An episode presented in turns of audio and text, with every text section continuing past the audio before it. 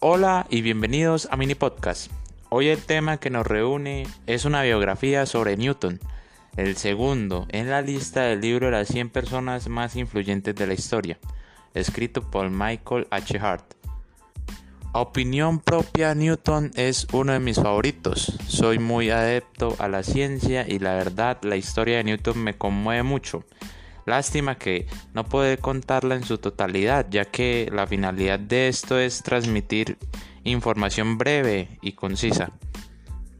En un futuro, con más oyentes, intentaré traer la biografía completa y sensata de Isaac Newton. Vamos con ello. Isaac Newton nació el 4 de enero de 1643 en Inglaterra.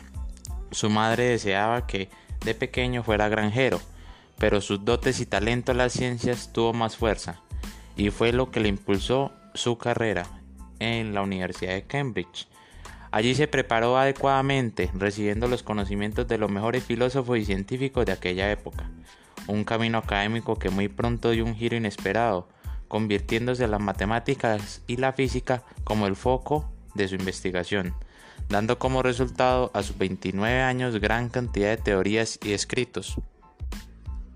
La revolución científica del siglo XVI tuvo un protagonista muy valioso, el cual fue el propio Isaac.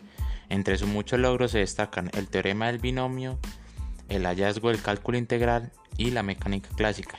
El primero contribuyó a la renovación casi plena de la matemática. Sin embargo, la física fue la pieza clave y fundamental, para que Newton se posicione como el mejor a diferencia del resto de pensadores de la época. Aportes tales como la elaboración del primer telescopio reflector, la teoría sobre la naturaleza corpular de la luz, la descomposición de la luz blanca por medio de un prisma, entre otros estudios los aspectos de la termodinámica, la acústica y la óptica.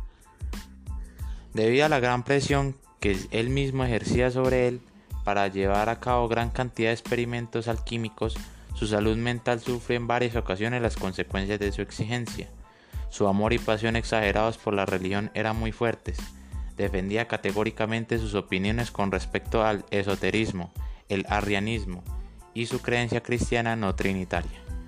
Principios matemáticas de la filosofía natural fue la obra que marcó su lugar en la historia.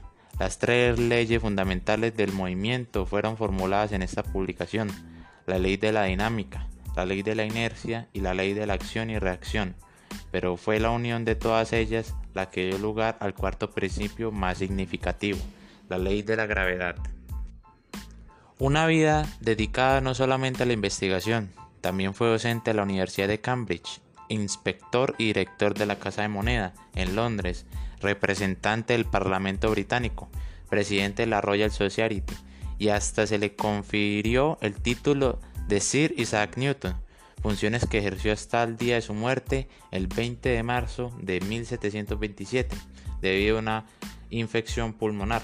Esto fue todo. Aquí su locutor JY y les deseo un buen día.